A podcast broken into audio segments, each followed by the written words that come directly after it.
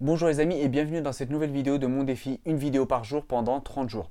Je suis Mohamed Amin du blog Les Aventuriers du DSCG et aujourd'hui je réponds à une nouvelle question qui m'a été posée sur YouTube et qui est de, qui est de Kamel et je vous la lis tout de suite. Bonjour, euh, je vous encourage car j'ai trouvé une personne qui me motive tous les jours, toutes les vidéos sont bien, bah, je te remercie Kamel.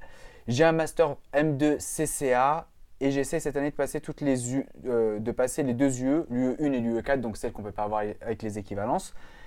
J'ai deux demandes, s'il te plaît. Comment je peux avancer dans mes révisions? Dois-je réviser le cours premièrement, et l'exercice après? Euh, En gros, j'aimerais voir votre démarche. J'aimerais voir euh, ouais, ta démarche, s'il te plaît. Euh, alors, la partie cours et exercice, c'est quand même une bonne question, que ce soit sur l'UE 1 ou l'UE 4. Les deux sont importants de ce point de vue-là. L'idée, c'est de se dire, on a un cours, on a des exercices.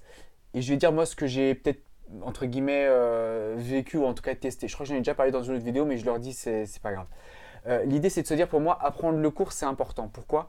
Si tu fais les exercices d'abord, tu vas peut-être avoir un cours qui est synthétique, peut-être une conclusion de cours, hein, peut-être un résumé, mais qui donne l'essentiel. Si tu ne le lis pas avant de faire les exercices, tu vas perdre énormément de temps à essayer de comprendre et c'est pas forcément évident.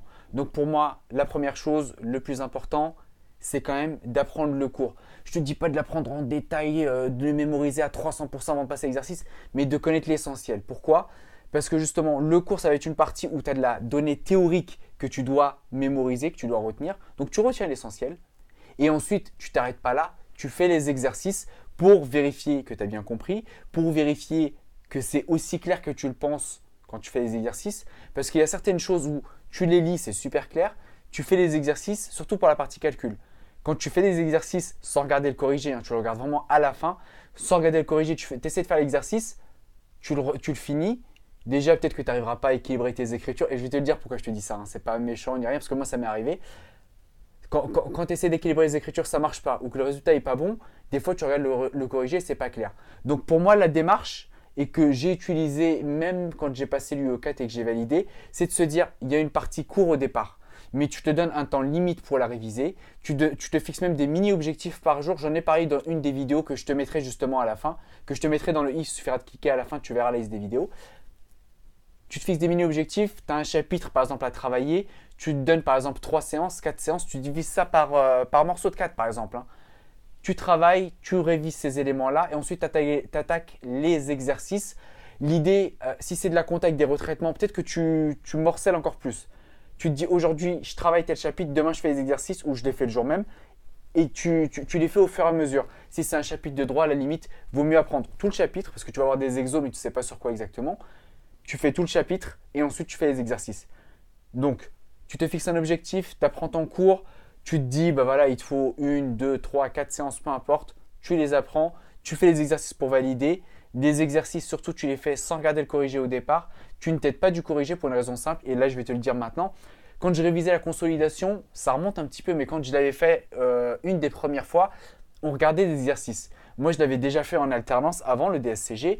On avait un cours et nous expliquait le principe qui est simple, qui est de dire quand tu fais de la consolidation, quand tu fais des retraitements en consolidation, tu vas avoir des retraitements au bilan, plutôt on va dire bilan là, et des retraitements au compte de résultat. D'accord? Comme tous les ans, tu repars des comptes annuels des sociétés, des comptes annuels qui sont faits dans leurs normes sans consolidation, tous les ans, tu repars de zéro et tu refais tes consolidations. Donc, si par exemple, un, je te donne un exemple concret, hein. si tu avais un crédit bail qui a commencé déjà il y a trois ans et que tu fais le retraitement de cette année, donc c'est déjà la troisième année, et qu'on considère que le crédit bail c'est comme une acquisition d'une immobilisation mais financé par un emprunt, tu vas devoir retraiter euh, la charge de crédit bail. Tu vas en, enlever une partie que tu vas mettre en IMO, tu vas mettre de l'emprunt que tu vas mouvementer, etc. L'idée, c'est de se dire, toute la partie compte de résultat ou retraitement de compte de résultat qui concerne les années d'avant, parce que ton crédit bail, tu l'as depuis deux ans, et que tu vas mouvementer dans le bilan, tu vas équilibrer avec le compte de réserve. Et le retraitement du crédit bail qui a été payé cette année, les échéances de crédit bail de cette année, quand tu vas équilibrer, tu, vas mouvementer euh, le compte résultat au bilan. Donc, tu vas mouvementer les réserves et le résultat. Le prof l'a expliqué. Le prof nous a fait des exercices à la chaîne et les exercices paraissaient hyper clairs. Les exemples étaient clairs. Pour les révisions, j'avoue, je n'avais pas révisé. Ça me paraissait clair. On avait écrit et tout. le jour euh, du contrôle, c'était même pas un examen, c'était le jour du contrôle sur ça, j'ai pas réussi à équilibrer mes écritures.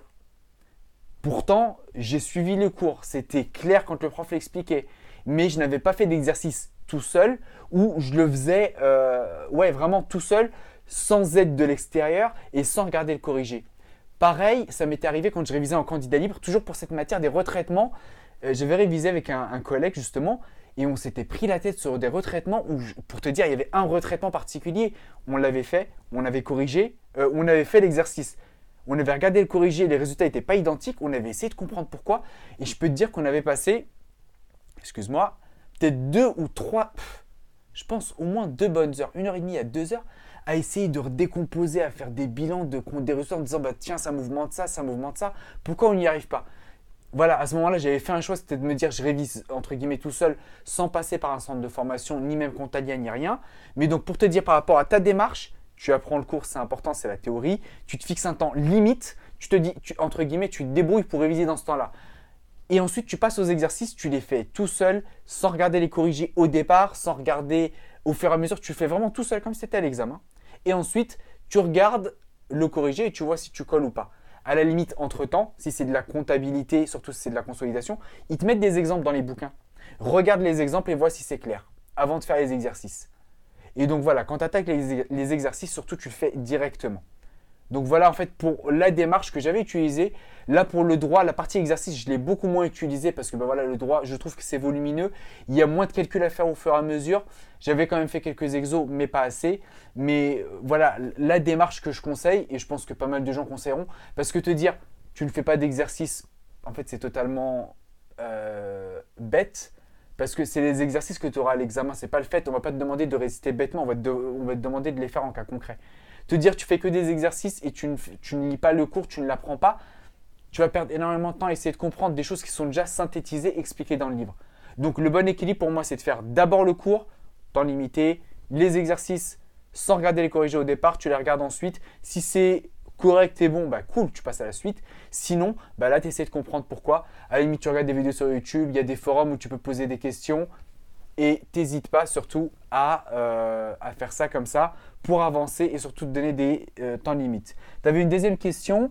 Tu me disais merci de partager avec moi, s'il te plaît, les mind maps pour l'UE 1. Mes mind maps sont, euh, quand je dis dégueulasses, dans le sens où c'est sur informatique, c'est très très gros, c'est pas lisible. Mais moi, franchement, allez re-regarder aujourd'hui. Je crois que j'en ai pareil parlé dans une précédente vidéo, mais je te le redis. Les mind maps, c'est bien pour comprendre le cours. Donc, ça serait plus des mind maps où tu mets les gros titres et les grosses idées mais tu reprends surtout pas tous les chapitres en mettant tous les mots-clés, comme j'ai pu le conseiller par le passé, c'est vrai.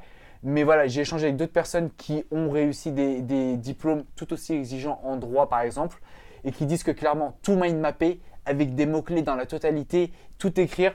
Je l'ai déjà vu moi sur mes, sur mind maps, c'est hyper gros. Soit tu zoomes et tu n'en vois qu'une partie, soit tu dézoomes et c'est hyper pas lisible parce que pour tout rentrer sur un écran d'ordinateur, bah, c'est tout petit parce qu'il y a plein de branches partout. Donc voilà, mes mind maps, je sais que je les transmettrai pas. Si j'en refais des nouveaux cette année hyper synthétiques, je les mettrai sur mon blog et je te mettrai le lien en dessous de ton commentaire ou en dessous de cette vidéo pour vous qui regardez cette vidéo. Mais voilà, pour le moment, euh, moi je ne les partage pas parce que voilà, ils sont dégueux, ils apporteraient aucune valeur ajoutée parce que voilà, pareil, j'avais pas réussi à tout avancer, etc., etc. Kamel, j'espère que j'ai répondu à ta question. Si tu en as d'autres, n'hésite pas. Si vous aussi vous avez des questions, je vous mets euh, la vidéo dans laquelle je vous explique un peu ma démarche ici je maîtrise un peu mieux maintenant. Je vous la mettrai aussi peut-être parce que comme c'est la fin de la vidéo, peut-être euh, aussi ici. Vous voulez pas rater mes nouvelles vidéos ou mes prochaines vidéos, n'hésitez pas à cliquer sur vous abonner. Je vous mettrai peut-être bah, tiens, une icône par là. Cliquez sur la cloche aussi, comme ça vous serez vraiment prévenu. Sinon, bah, ça, vous, ça vous aidera juste à avoir des vidéos de même type. Et moi, je vous dis à demain pour la prochaine vidéo. Ciao, ciao